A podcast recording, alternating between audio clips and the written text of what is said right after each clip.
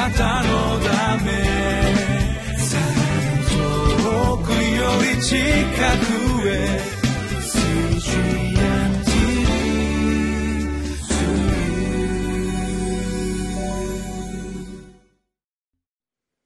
皆さんこんにちは5月23日水曜日リビングライフの時間です。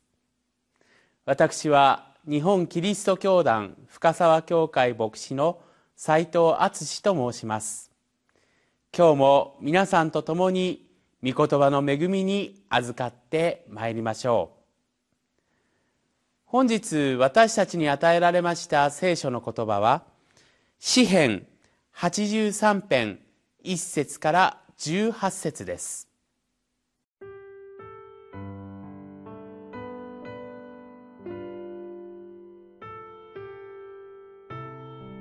詩編83編1節から18節神よ、沈黙を続けないでください。黙っていないでください。神よ、じっとしていないでください。今、あなたの敵どもが立ち騒ぎ、あなたを憎む者どもが頭をもたげています。彼らはあなたの民に対して悪賢い計りごとを巡らし、あなたのかくまわれる者たちに悪巧みをしています。彼らは言っています。さあ、彼らの国を消し去って、イスラエルの名がもはや覚えられないようにしよう。彼らは心を一つにして悪巧みをし、あなたに逆らって契約を結んでいます。それはエドムの天幕の者たちとイシュマエル人、モアブとハガル人、ゲバルとアモン、それにアマレク、ツロの住民と一緒にペリシテモです。アッシリアもまた彼らに組みし、彼らはロトの子らの腕となりました。セラ。どうか彼らをミデヤンやキション川でのシセラとヤビンのようにしてください。彼らはエンドルで滅ぼされ、土地の肥やしとなりました。彼らの貴族らをオレブとゼーブのように、彼らの君主らを皆、ゼバフとサルムナのようにしてください。彼らは言っています。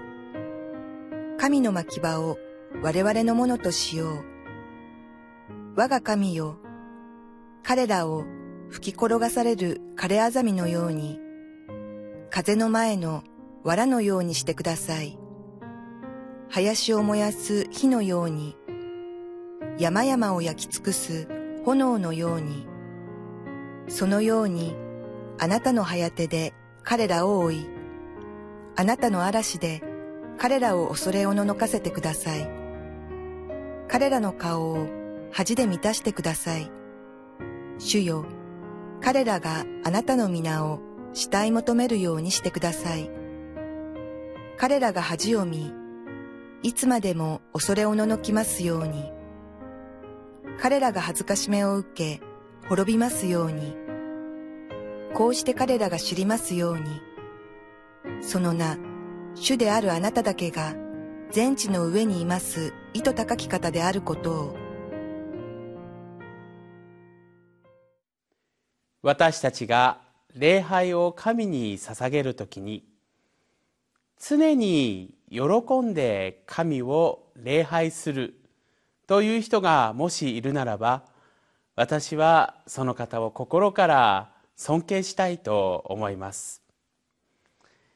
またその逆に神様をとても礼拝する気になれないほどに落ち込んでいる人が礼拝する人たちの中にいるならば私はその人をも尊敬したいと思います。なぜそのような思いになるかと申しますとそのような辛い思いの中でよく礼拝に来てくださったと思うからです。私たちはどんなに祈ってもどんなに神に委ねてもその答えが与えられない時にもしかしたらこんな神に礼拝をしても何の意味もないんじゃないかというような思いがもしかしたら芽生えるかもしれません。私は決してそのようなことを推奨しているわけではなくて私たち人間というのはそれだけ弱い存在なのだということを申し上げたくてこのようなことを今例えとして申し上げました。私自身が実際そのような思いになったことがあります。もう神を礼拝しても意味がないんじゃないか。しかし私は思ったことがあります。今日与えられた詩篇の言葉によるならばこの詩篇つまり礼拝で賛美を歌ったその賛美の言葉はまさに四面楚歌つまり誰からも見放されたかのようなまるで神からもすら見放されたような孤独感に立った時にどのようにその言葉を神様に紡いだかという上で大きな励みとなるのです。実際に今日私たちに与えられた御言葉の冒頭でアサフの賛歌として歌われているこの賛美の言葉は心の苦しみをまさにダイレクトに神に向けたそのような賛美であることがわかります。私たちここから大きく学べるのは賛美というのは必ずしも喜びの結果生じるというものではないということです。私たちの心の内にある悲しみであるとか嘆きであるとか辛さであるとかそれを神様に何の包み隠しみもなく包み隠さず神様に向けるということが賛美の本当に大きな役割なのだと思えてならないのです。一節にはこのようにあります。神よ沈黙を続けないでください。黙っていないでください。神をとしていないでください。ここで語られているアサフの思い。これは誰からも見放されてしまい敵となったイスラエルの隣国のに囲まれながら神がにもかかわらず手を下してくれないことに対する素直な思いとして語られています。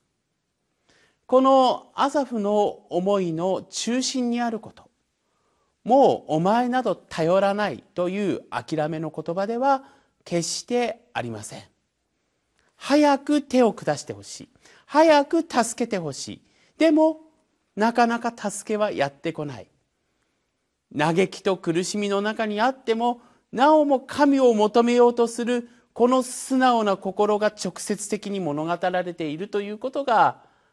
大切な賛美となっていくのです。私たちはそのような自分の辛さを神様に向けているでしょうか。私たちがもし礼拝で賛美できない。そのようなことがあっても神様に人心を持って祈ることができないそのような思いがあっても全く心配ありません。私たちの神は私たちの心の中にあるうめきをすべてご存知でありそして全身全霊をもって主のなさることに一縷の望みをかける私たちの思いをご存知な上で全力をもって助けてくださるからです。そのことが本日の与えられた御言葉の後半部分にあります。私たちはこの後半部分に語られている願いの言葉に耳を傾けるときにそれはまるで自分たちのつらい思いゆえに生じるそのような不条理な思いを神様に分かってもらうことによって神に報復を願い出ているようなそのような印象をも私たちに与えます。しかし私たちはそのような祈りの言葉の結論として語られている御言葉に耳を傾けるならば私たちの祈りというものがどのようなものであるべきかを私たちに教えているものとなります。18節をご覧ください。こうして彼らが知りますように。その名主であるあなただけが全地の上にいます。意図高き方であることを。神による報復とはその自分を憎しむ相手を完膚なくまでに打ちのめすことを目的とはしていません。むしろそこに神の力が及ぶことによって神の存在また神の民を憎む者すべてが神が全能者でありそして神がすべての平安の主であることを知ることができますようにというそのような目的があるのです。だからこの83編の最後で語られているこの祈りの言葉こそ私たちが祈るモデルとして語られている。賛美するモデルとして語られているということなのです。憎しみを憎しみで返さない私たちの態度が神に礼拝を捧げる私たちの姿であることをこの部分から思い知ることができるのです。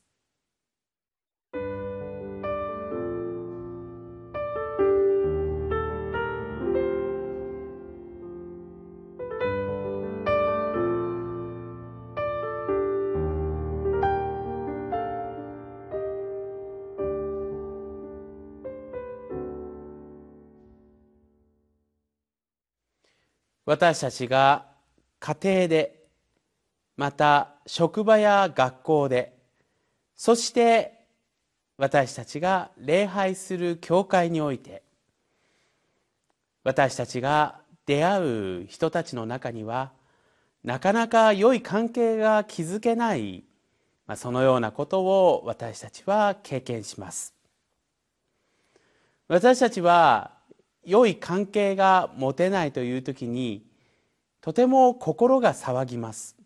嫌な気持ちになりまた落ち込むこともあるでしょ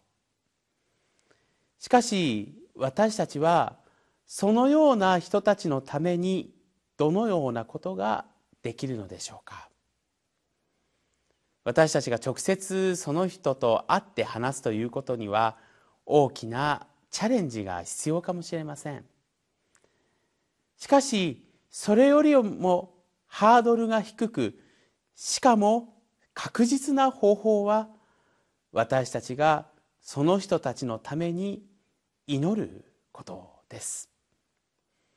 決して憎しみの祈りではありません。私たちの全能者である神が私たちに等しく働いてくださることを信じて祈るのです。私たちの間に平安を与えてくださるのは私たちの神に他ならないことを確信して祈るのです。こうして相手のために祈りましょう。祈れば必ず神はベストなタイミングを持って働いてくださり私たち一人一人のうちに平安を与えてくださるのです。それでは共に祈りを捧げいたしましょう。私たちを決して孤独にさせない父なる神様。敵がたとえ私たちを取り囲もうとも関係がなかなか築き上げられることが難しかったとしてもあなたは私たちを守ってくださいます。私だけではなく私たちが敵だと思っている相手にも働いてくださいます。そのことを信じあなたのなさる一切に期待し待つ時には待ちつつあなたを望むものとさせてくださいますようにお願いいたします。イエス・キリストの皆によってこの祈りを捧げいたします。アーメン。あなたのため遠くより近く